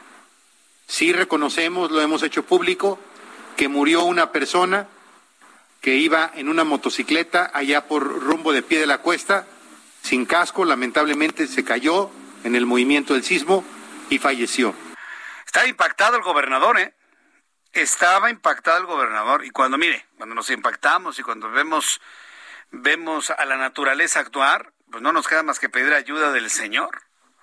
Está bien, eso me parece que está bien. Bueno, finalmente es, es la naturaleza. Y seguramente para ese momento, el propio gobernador Héctor Astudillo está en conocimiento que el epicentro ocurrió en la brecha de Guerrero. Y, esto tenemos que asumirlo, tenemos que aceptarlo, con base en lo que nos dijo hoy Gerardo Suárez, en estricto sentido, ayer se rompió la racha de 120 años de que no ocurrió un sismo en la brecha de Guerrero. En estricto sentido, se ha roto la, la, racha de 120 años. No fue un sismo destructivo como el que se espera. Hay algunos que le llaman, ¿qué? cómo Rafael le llaman? El Big One. Sí, sí, ya he leído cosas como el estilo, ¿no? Que va a desaparecer la ciudad y cosas por... Mire, no, no se trata tampoco de hacer cosas catastróficas, ¿no? Pero vaya, finalmente lo que nos dijo, vámonos a los científicos, lo que me dijo el, el, doctor Gerardo Suárez es que sí, efectivamente, el sismo estuvo en la brecha de Guerrero. ¿Un sismo de magnitud 7.1 liberó la energía? No. Se necesitan muchos sismos de 7.1 para poder liberar la energía que se ha acumulado en la brecha o presuntamente se ha acumulado en la brecha de Guerrero, porque ni siquiera se puede saber eso. Ni siquiera la ciencia hoy, con la tecnología que tenemos, con el instrumental que tenemos, podemos tener una evidencia de qué cantidad de energía se habría liberado, eh, está acumulada en la brecha de Guerrero. Por lo pronto hay algunos científicos que a través de las redes sociales hablan de que la energía, para darnos una idea, ¿no? Que la energía liberada con el sismo de ayer, la energía liberada es el equivalente a mil bombas como las que destruyeron Hiroshima y Nagasaki en, en 1945. Mil de esas bombas sería la energía liberada en el sismo de ayer. Podemos irnos a comparaciones, unas y otras, por supuesto, pero bueno, esperemos que no, que no sucedan más sismos de gran magnitud de ahora en adelante. Tengo en la línea telefónica a Juan Musi, analista financiero del Heraldo Radio en esta emisión. Mi querido Juan, me da mucho gusto saludarte. Te agradezco que tomes comunicación el día de hoy miércoles. Gusto en saludarte. ¿Cómo te va? Mi querido Jesús Martín, es un placer, como siempre. Muy buenas tardes. Gracias por estar aquí con nosotros. ¿De qué nos vas a hablar el día de hoy, Juan?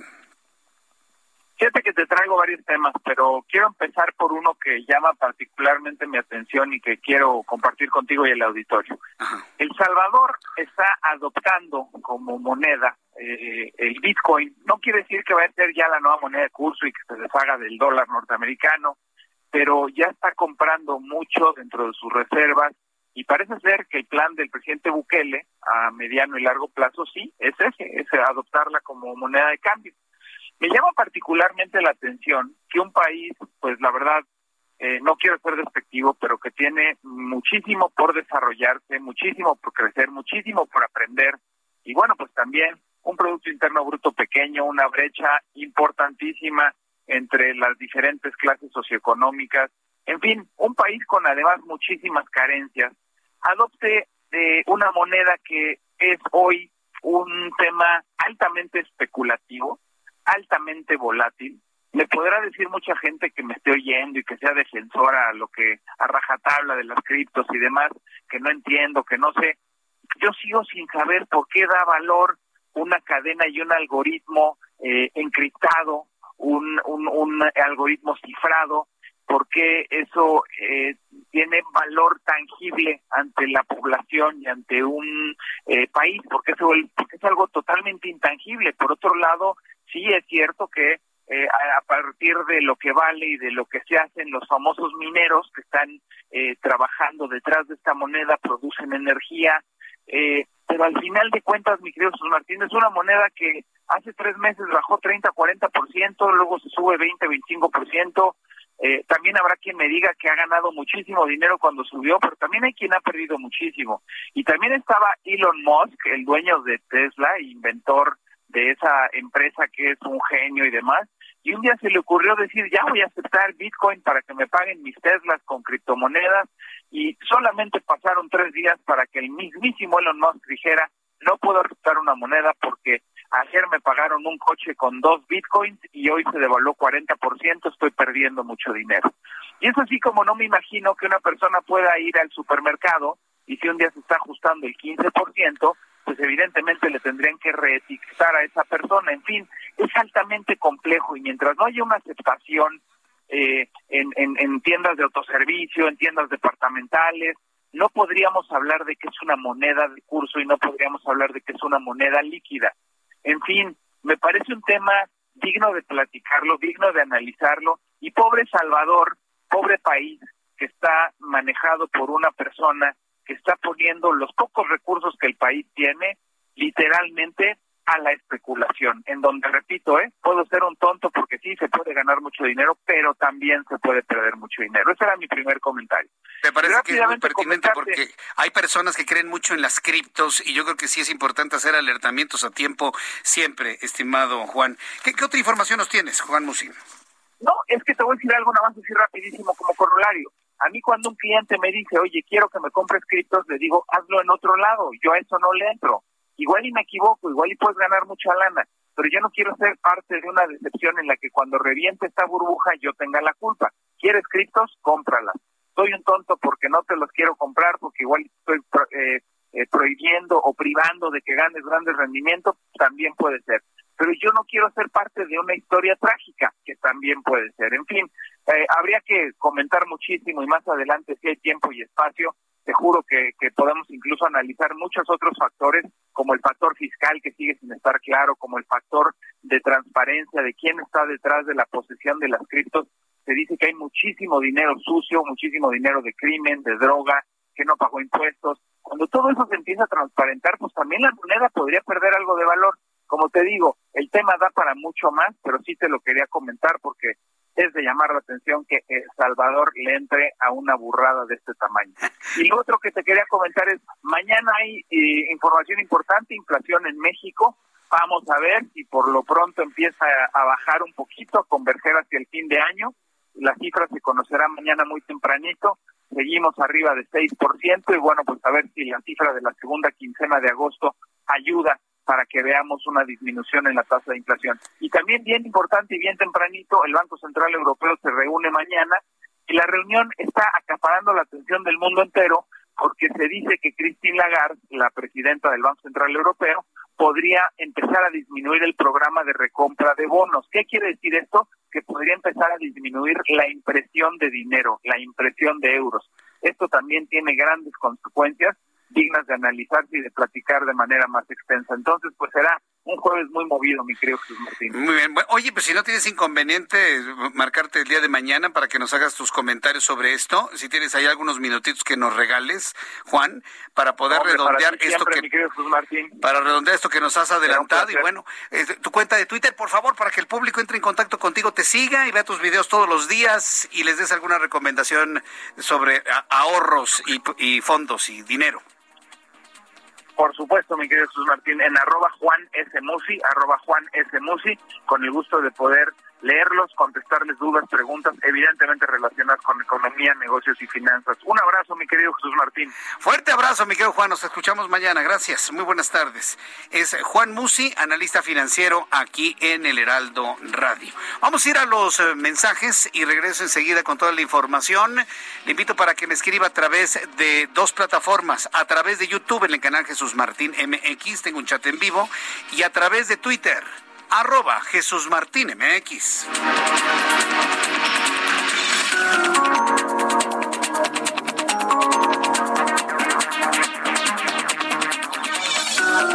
Escuchas a Jesús Martín Mendoza con las noticias de la tarde por Heraldo Radio, una estación de Heraldo Media Group. Heraldo Radio.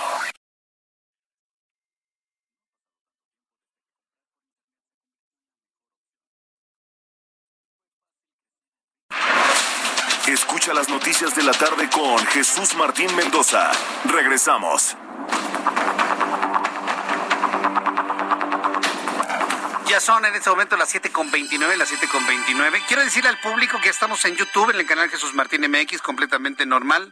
Algún problemita con, con el Wi-Fi, pero ya, ya estamos nuevamente con toda la, la información y con toda la transmisión completamente normal. Muchas gracias, Marco. Ya tengo los datos de COVID-19. Eh, pero antes de seguir, quiero enviar un caluroso saludo a don José Natividad Aguirre Molina. Don José Natividad Aguirre Molina cumple 63 años y es papá de Elizabeth Aguirre. Aquí tenemos en línea.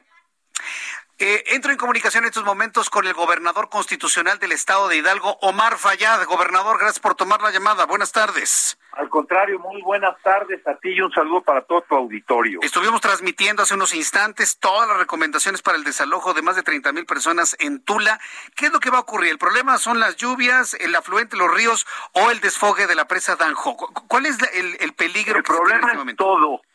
Todo junto es el problema. Mira, hemos explicado a cabalidad durante la conferencia de prensa en el que he dado todos los anuncios necesarios.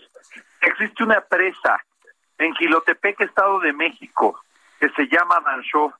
Esta presa eh, anuncia con agua que empezará a vertir al cauce del río Tula 50 metros cúbicos por segundo. Viene y entra al caudal del río Tula. El colector este, el, el, colector central y el colector oriental, ¿no? Los túneles, tanto el central como el oriental, están emitiendo ahorita una descarga de 81 metros cúbicos por segundo al caudal del río Tula. Y la presa Requena está despogando más o menos unos, estaban en 81 metros cúbicos y se va hasta 110 metros cúbicos, lo cual hace un caudal a la altura de Tula, del centro de Tula, de 270 metros cúbicos por segundo, lo cual augura que esta noche podemos tener una inundación de las mismas características de lunes.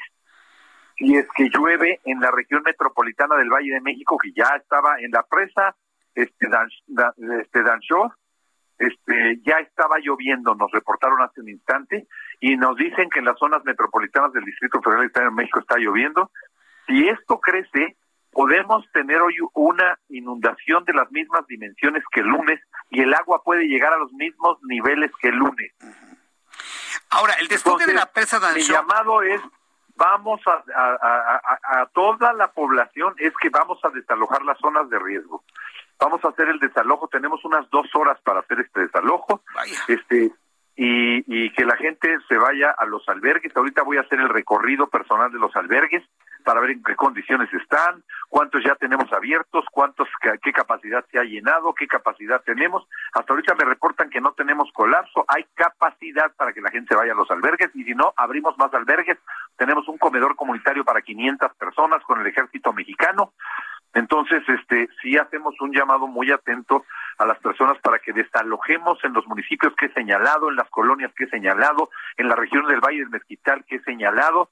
Este, por favor, me apoyen todos a proceder al desalojo de las zonas de riesgo porque esta noche hay riesgo según nos anuncia con agua y queremos estar listos pues para para que no nos agarre desprevenidos y no ocurra la tragedia que ocurrió en el hospital del IMSS de aquí de Tula donde hubo este 15 muertos. Sí, e, eso es algo verdaderamente triste, lamentable. Sé que usted como gobernador ha tomado esto entre sus manos, igual el director del Instituto Mexicano del Seguro Social, y lo que me sorprende es la velocidad con la cual se tienen que hacer las cosas. Entonces, en dos horas empezará a crecer este, este río y para la medianoche seguramente estará todo inundado, pero las personas resguardadas en albergues. Así es como lo visualiza, gobernador.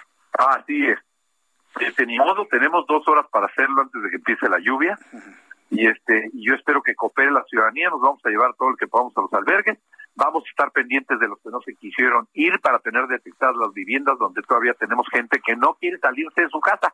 Y eso lo entendemos, quieren proteger sus pertenencias, pero su vida es más importante que cualquier mueble y su vida es más importante que cualquier ser y su vida es más importante que cualquier joya. Espero que tomen los documentos en una bolsa de plástico, salgan con lo esencial y lo necesario y se trasladen a los albergues o a casas de familiares o amigos. Ahora, eh, ¿están ustedes eh, con cuántos elementos del ejército haciendo este trabajo? ¿Cuántos eh, mil, personal? Mil. Del ejército son mil. Mil. Pero aquí, aquí habemos más de cinco mil gentes trabajando. Del gobierno del Estado, del ejército, de la Guardia Nacional, del IMSS, de la CFE, de Pemex, de hasta de la Marina ya tengo cuatro grupos de anfibios. Bueno, pues entonces estamos... Personas, además acabo de estar con todos los presidentes de la Asociación de Presidentes Municipales de Hidalgo, que solidariamente nos trajo toneladas de apoyo de los municipios que no están tan afectados, han sido muy solidarios con el gobierno del Estado y con el gobierno federal. ¿Hay algún antecedente histórico, algún dato histórico de algo así? Sí, hace 40 años hubo una inundación muy parecida a esta. No tengo ahorita a la mano los datos, este, creo que este es peor mucho peor que la de hace 40 años. Y hay otro antecedente en Pachuca. A mitad del siglo pasado, en los años 50 del siglo pasado, se inundó Pachuca y hubo más muertos. Esa es la segunda tragedia. La primera tragedia más importante en los 150 años de vida independiente del Estado Libre y Soberano de Hidalgo, la más dura ha sido Tlahuelilpan. Tlahuelilpan, este, eh, creo que ha sido la prueba más dura que ha pasado en 150 años Hidalgo. Después de Tlahuelilpan, la inundación de Pachuca de los años 50 del siglo pasado. Después, esta inundación que estamos viviendo hoy, y el otro antecedente, la cuarta sería aquí mismo en Tula hace 40 años. Ahora, gobernador, no tiene más de dos meses que hicimos un trabajo periodístico en el Heraldo Televisión del problema de la sequía, de la, del bajo porcentaje de agua de las presas, entre ellas las del estado de Hidalgo, y, hoy están al más del 100%. ¿Cómo, Sí, al 135, la requena está al 135%, gracias a Dios no se ha fracturado. Sí, sí, sí, precisamente estuvimos a por allá en Amanal. Mira, tenemos una gran desgracia, tenemos agua de sobra donde no la necesitamos, y donde la necesitamos no llueve. No llueve. Y llueve cuando no queremos, y cuando queremos llueve. Creo que nos tenemos que pensar a poner todos como autoridades qué vamos a hacer en el futuro, porque esto es producto del cambio climático y hay muchos que no me lo quieren creer. Ya son los estragos del cambio climático que ya estamos sufriendo muertes por culpa del cambio climático y seguimos contaminando el ambiente. Esta es una zona muy contaminada del país.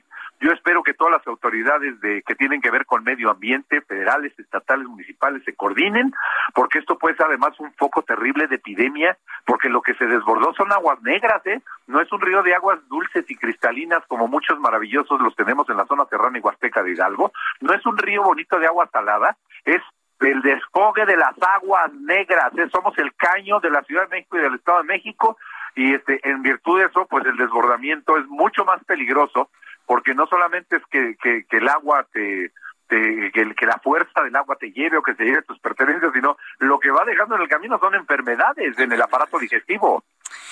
Gobernador, pues no nos resta más que estar muy pendiente de todas las acciones que esté realizando. ¿Usted encabeza personalmente todo este operativo? Todo personalmente. Yo estoy aquí encabezando con todas las autoridades federales, estatales, municipales, por disposición misma, este, hemos sido el único canal, el único conducto para eh, facilitar toda la información. Estamos muy coordinadas las autoridades federales, estatales y municipales. Estamos juntos todos en esto. Acabo de hacer un llamado a los medios de comunicación. Había yo sentido como una especie de, de querer contrapuntear órdenes de gobierno. Ahorita necesitamos ayuda, no grilla. Nosotros hacemos un llamado a que ahorita nos apoyen mucho. Yo le hago un llamado a todos los gobernadores del país. Por cierto, le agradezco a Claudia Sheinbaum de la Ciudad de México, Alfredo del Mazo, pero también le agradezco, ya llegó apoyo de Aguascalientes, de Veracruz, de Guadalajara y de Querétaro. Este, y también quiero aprovechar para decirles que está una cuenta en BBB, BBVA, BBVA, BBVA 0177 46 2174. Repito, el banco es BBVA 0177462174 para hacer llegar sus aportaciones económicas. Luego, la ayuda que llegue a los centros de acopio si mandan los gobernadores, los presidentes municipales, diputados, senadores, todos quienes se suman a este esfuerzo que manden apoyo, mándenlo a cuarto piso del Palacio de Gobierno o a las instalaciones del DIF estatal. Y si son medicamentos reactivos, biológicos, mándenlos directos a la Secretaría de Salud de Hidalgo. Y si es ropa, y si es agua, y si es este, eh, alimento, al DIF Hidalgo. Bien, pues me, parece muy justo que haga una mención de todas las entidades que lo están ayudando y bueno, en un ratito voy a repetir el número de cuenta de BBVA para los apoyos económicos que se necesitan y aprovecho para preguntarle. Ya llegó el primer, la primera ayuda internacional, vino de Houston, Texas. De Houston. Nos llegaron toneladas de apoyo de Houston, Texas. También agradezco a las personas que hicieron posible. Voy a dar siempre voy a reconocer en mis redes y voy a dar a más detalle a toda la gente que nos está apoyando. Nos están escuchando en Houston. En este momento nos escuchan en diversas emisoras de radio en Houston y bueno, pues este agradecimiento ya se ha escuchado también por allá, gobernador. Quiero preguntarle qué va a hacer su estado, qué va a hacer el gobernador Omar Fayad sin Fonden, porque se van a estar reconstruir las ciudades. ¿Qué va a pasar sin el Fonden? vamos a requerirlo y tengo el apoyo del presidente de la República. Él personalmente me dijo el día de ayer, él hizo un sobrevuelo ayer y estuvo acá, él bajó en la refinería de Tula, este, en la parte alta de Tula, aquí estuvo con el general de la primera región militar y con el comandante de la décima octava zona militar y les dio instrucciones de apoyarnos en todo, pero además a mí en lo personal me dijo cuando hablé con él que no me preocupara que íbamos a contar con todo el respaldo para la gente del gobierno de la República.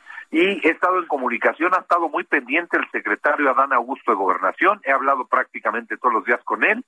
Este, hoy estaré por hacerlo colgando con ustedes para pasarle el parte informativo, el reporte, y la solicitud que necesitamos para que este, una vez que se haga la declaratoria, la Secretaría de Gobernación me ofreció que hoy se haría la declaratoria a través de la Dirección General de Protección Civil, este, eh, eh, del, gobierno de la República. Se haría la declaratoria de zona de desastre para que puedan fluir los recursos federales necesarios para el desasolve del agua, la limpieza, la salud, el, el reordenamiento, la reparación de viviendas, otorgar enseres, apoyos económicos, en fin. Yo creo que son muchas, muchas la tarea que tenemos que hacer y no estoy preocupado porque sé que cuento con el respaldo del presidente López Obrador. Así ha sido en, en, en, en las distintas ocasiones en las que ha habido este, cosas que atender juntos y, y esa parte pues me tiene preocupado porque no hay recurso que alcance, ni los que nos dé el gobierno de la República a lo mejor va a alcanzar, por eso hago un llamado a la solidaridad de los estados, de los municipios, de los diputados, de los senadores, este, de las empresas, de las grandes empresas de México, de las grandes transnacionales y de otros países que ojalá apoyen a Hidalgo en esta nueva desgracia que está enfrentando, desgraciadamente por las tormentas que se han dado y porque pues desgraciadamente somos el área del país que tiene que recoger el agua residual de toda la región metropolitana. Ha sido nuestra responsabilidad histórica. Creo que le hemos cumplido a cabalidad y creo que ahora tenemos una deuda con Tula que hay que saldar para sanearla de la contaminación, porque aquí tenemos una refinería, tenemos cementeras, este, tenemos una termoeléctrica, tenemos hidroeléctrica, en fin, este, esta es una zona además muy, muy contaminada porque somos la cloaca de la zona metropolitana. Eso me impacta. Nosotros mandamos el agua limpia de la región de Tula, de la región de Tizayuca y de Pachuca, mandamos el agua limpia al Estado de México y a la Ciudad de México y nos regresan el agua residual. Así estaba contemplado. Pues la verdad de las cosas es que este, nosotros siempre cumpliremos la responsabilidad social del Estado de Hidalgo con este país, pero uh, ahora sí esperemos que todos juntos nos unamos para echarle una mano a la región de Tula, en donde existe un saldo histórico con el tema de la contaminación. Gobernador Omar Fayad, denos oportunidad de estar muy cerca de usted y su equipo de trabajo para ir informando al público sobre este operativo que ya inicia en cuestión de hora y media, en dos horas. Muchas gracias por este tiempo, gobernador. Gracias. Estamos al pendiente al que todo salga bien. Gracias a ustedes Gracias por todo el apoyo anticipadamente que nos puedan enviar. Este, y estamos al pendiente. Buenas tardes. Gracias, buenas tardes. Es el gobernador Omar Fayad quien ha dado una explicación pormenorizada con lujo de detalle de cómo se va a aplicar este gran operativo para tener desalojado a todo Tula en cuestión de dos horas. Porque para la noche de hoy, a la medianoche estará prácticamente todo inundado por el desfogue de la presa y por las lluvias y por todo este cóctel de condiciones que ha explicado el propio gobernador. Está pidiendo la ayuda para precisamente lo que es ayuda a las familias a través de una cuenta de BBVA, a través de eh, la cuenta de BBVA. Sí, Banco Bilbao Vizcaya Argentario, lo que significa BBVA. La cuenta es 0177 46 21 74. 0177 46 21 74. Ahí se están recibiendo todo tipo de aportaciones. Han llegado apoyos internacionales. Ya llegó uno de Houston, Texas. Y bueno, pues en la zona local más importante, que es Tula, entro en contacto con el presidente municipal de Tula, Manuel Vadillo Hernández. Manuel Hernández Vadillo, Manuel Hernández Vadillo. Me da mucho gusto saludarlo, señor alcalde. Bienvenido, muy buenas tardes. ¿Qué tal? Muy buenas tardes. Aquí a la orden con esta tragedia que vive el pueblo tulense. Eh, tenemos eh, mucha preocupación porque eh, la tragedia no termina. Inició el pasado día lunes por la noche, pero hay anuncios de Conagua de que hoy posiblemente tengamos un caudal de, de agua todavía mayor. Hemos alertado oportunamente a la población para que, en principio, toda la gente que vive en la zona ribereña del, río tenga las previsiones pertinentes, quienes fueron desalojados y quienes eh, ya recibieron eh, inundaciones ese día, o sea, el día de antier, eh, no regresen a sus hogares porque nuevamente se puede volver a inundar. Correcto. Hemos platicado con el gobernador y habla de hacer este desalojo en tan solo dos horas. Es decir, Tula estará prácticamente desalojado, al menos la zona ribereña del río Tula, en cuestión de dos, tres horas. ¿Cómo son los apoyos que están realizando y cuál ha sido la respuesta de la población, de sus gobernados? Manuel Hernández Vadillo. Bueno, la, la, respuesta de la población es, es totalmente de solidaridad. de eh, las empresas que aquí están establecidas. Ya recibimos apoyos de Pemex, recibimos apoyos de Cruz Azul, recibimos apoyos de CFE, eh, recibimos apoyos de tiendas OXO, de Coca-Cola, varias empresas han sumado de manera solidaria a, esta emergencia que vive el pueblo tulense. Ahora bien, eh, una vez que empiece el desfogue de la presa Danjó, de la Requena y de todas estas, eh, ¿hasta cuánto se prevé suba el nivel otra vez en la ciudad en donde no tiene que haber nadie eh, durante esta noche? Bueno, lo que pasa es que los niveles que el tiene previstos es de entre 250 eh, metros cúbicos por segundo, entre 250 y 300. El problema es que nos comenta eh, con agua que estos límites están rebasando, ya se rebasaron el día lunes y se pueden volver a rebasar. Por eso este, está la emergencia, porque además está latente la posibilidad de lluvias en, el Estado de México, en, el área metropolitana. Y esas lluvias eh, nos llegan cada dos horas después, tres horas después, porque Tula de Allende desafortunadamente eh, tiene la fosa séptica más grande de, de, México, yo creo que de las más grandes del mundo, porque lamentablemente Tula ha sido este, receptor de esta contaminación de la zona metropolitana. Eh, hemos hecho un llamado de manera permanente para que eh, se le compense a Tula este daño ecológico. Eh, en días pasados se eh, tenía disponible un recurso para recubrir con concreto el río Tula. Lamentablemente no se pudo concretar la obra porque hubo manifestaciones de ambientalistas. Hoy es importante retomar esta obra importante porque eh, es muy importante y fundamental salvar vidas. Hay aquí un asunto interesante. Yo en lo personal, desde hace muchos años, eh, estuvimos muy atentos de la construcción de la planta de, tratamiento de aguas de Atotonilco y el túnel emisor Oriente. Y bueno, se había planteado en ese entonces que iba a ser una gran solución precisamente para el problema, la solución al problema de las aguas residuales que llegaban de la ciudad de México. ¿No ha sido suficiente la planta de Totonilco, eh, señor alcalde?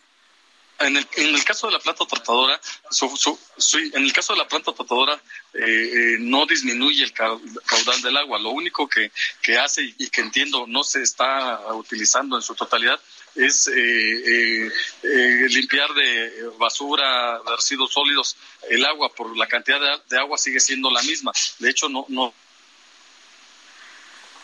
Don. A ver, lo que hizo fue solucionar eh, la, salida del agua, pero repito, la cantidad es la misma o cada día más porque pues es más la población del área metropolitana, mayor la cantidad de agua que demanda y entonces toda esa agua llega acá a, la, a nuestra capital tolteca. El, gobernador, y usted también me ha mencionado que este tiene que ser un punto de inflexión, un punto de quiebre de la historia de Tula que no puede ser más, lo dijo el gobernador, la cloaca de la Ciudad de México, no puede serlo más, y sobre todo con las afectaciones que estamos viviendo ahora con el cambio climático. Es decir, se están preparando, se lo pregunto como presidente municipal, para situaciones como estas en los años siguientes. Bueno, el, llamado es, y que hemos recibido todo el respaldo del gobierno federal, el llamado es a diputados federales, senadores, gobernadores, en principio a que en este momento eh, pedimos su mano, pedimos la solidaridad con el pueblo tulense, pero también nosotros eh, pedimos que una vez que pase esta tragedia eh, se tomen decisiones, acciones de fondo para resarcir este daño ecológico que ha recibido Tulo y, además para evitar que, se repitan este tipo de inundaciones, porque además comentar es muy importante que todo el agua que se que generó la inundación es agua negra. Entonces, hoy representan también un foco de infección terrible, más allá de, la pandemia que vivimos. Nos ha llovido sobre mojado en Tula, con eh, inundaciones, el sismo del día de, ayer, eh, la pandemia. Entonces, eh, necesitamos de la solidaridad y, de acciones concretas de los tres niveles de gobierno, en este caso, tu servidor Manuel Hernández Darío, presidente municipal, le, le extiende la mano al gobierno federal, al gobierno del Estado y pedimos su ayuda y estaremos nosotros ayudando, dando a conocer las necesidades de apoyo, la, eh, información a la población de, Tula y alrededores. Yo agradezco mucho Manuel Hernández Vadillo, presidente municipal de Tula, el que me haya tomado la llamada telefónica. Estamos al pendiente de que todo el desalojo se realice con toda prontitud. No lo distraigo más porque sé que usted y el gobernador están encabezando estas acciones junto con el Ejército Mexicano, Plan de Emergencias DN3. Deseo que todo salga bien, ¿eh? que todo salga bien y que la gente esté resguardada. Muchísimas gracias y como decimos, esto lo, nos vamos a salir adelante de esta tragedia eh, juntos los tres niveles de gobierno y decimos fuerza Tula, eh, fuerza a todos los tulenses, vamos a, salir adelante. Correcto, gracias don Manuel Hernández, que todo salga bien. Un abrazo desde aquí, desde la Ciudad de México. Gracias. Un abrazo. Hasta luego. Estamos viviendo momentos significativos muy importantes. Se está desalojando en este momento a miles de tulenses, sobre todo los que se encuentran en la, en la, en la ribera del río Tula.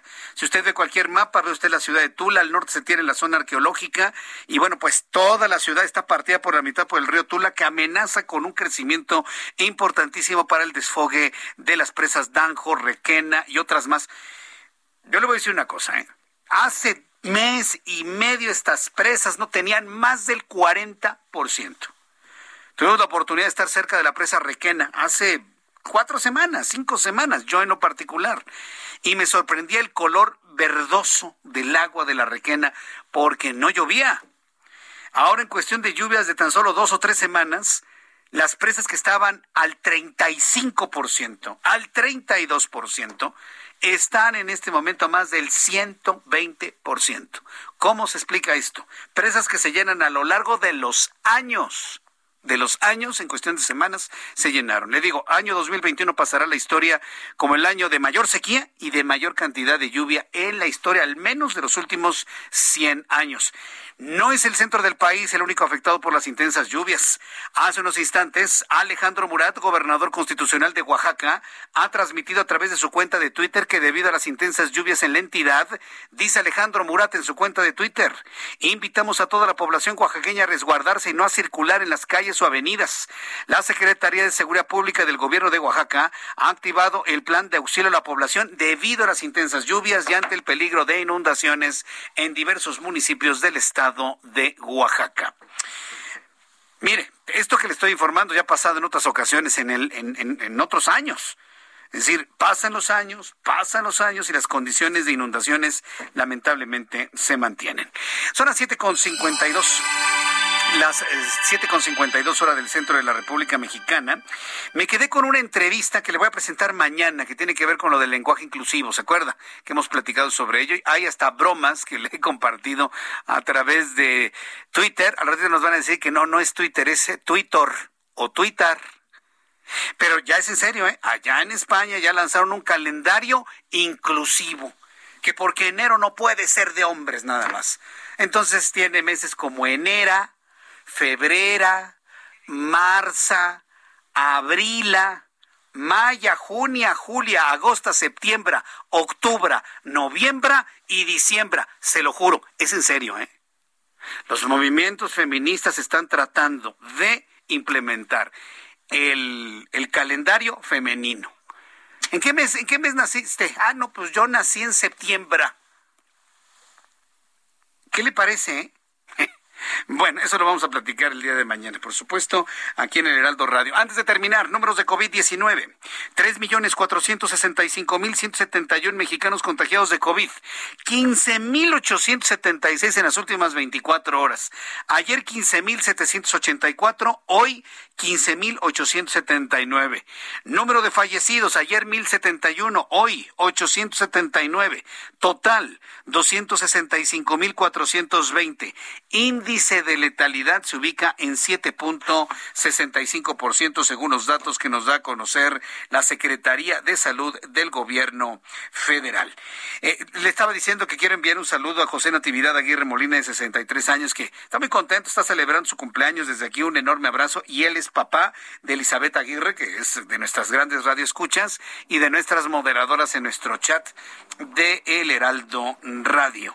Y bueno, finalmente, me debe conocer que la Suprema Corte de Justicia de la Nación declaró que la Ley General de Comunicación Social es inconstitucional porque atenta contra la libertad de expresión al no contener criterios objetivos y claros sobre el gasto público en comunicación social y contratación de medios de comunicación. Así lo determinaron en la primera sala de la Suprema Corte de Justicia de la Nación. Con esta información me despido. Gracias por habernos acompañado el día de hoy. Se fue nuestro programa como agua de las manos. Pero mañana nos vemos a las 2 por el 10 en el Heraldo Televisión. 6 de la tarde, Heraldo Radio. Yo soy Jesús Martín Mendoza por su atención. Gracias a nombre de este gran equipo de profesionales de la información. Le agradezco su atención. Le deseo que tenga muy buena noche. Procure dormir porque nadie ha dormido completo. Y nos escuchamos el día de mañana. Pásela usted muy bien. Hasta mañana. Muy buenas noches. Esto fue Las Noticias de la Tarde con Jesús Martín Mendoza. Heraldo Radio, la H que sí suena y ahora también se escucha. When you make decisions for your company, you look for the no-brainers. And if you have a lot of mailing to do, stamps.com is the ultimate no-brainer. It streamlines your processes to make your business more efficient, which makes you less busy. Mail checks, invoices, legal documents, and everything you need to keep your business running with stamps.com. Seamlessly connect with every major marketplace and shopping cart. Schedule package pickups and see your cheapest and fastest shipping options from different carriers. With rates up to 89% off USPS and UPS rates. And with the Stamps.com mobile app, you can take care of mailing and shipping wherever you are. Make the same no-brainer decision as over 1 million other businesses with Stamps.com. Sign up with Code PROGRAM for a four-week trial, plus free postage and a free digital scale. No long-term commitments or contracts. That's Stamps.com. Code PROGRAM.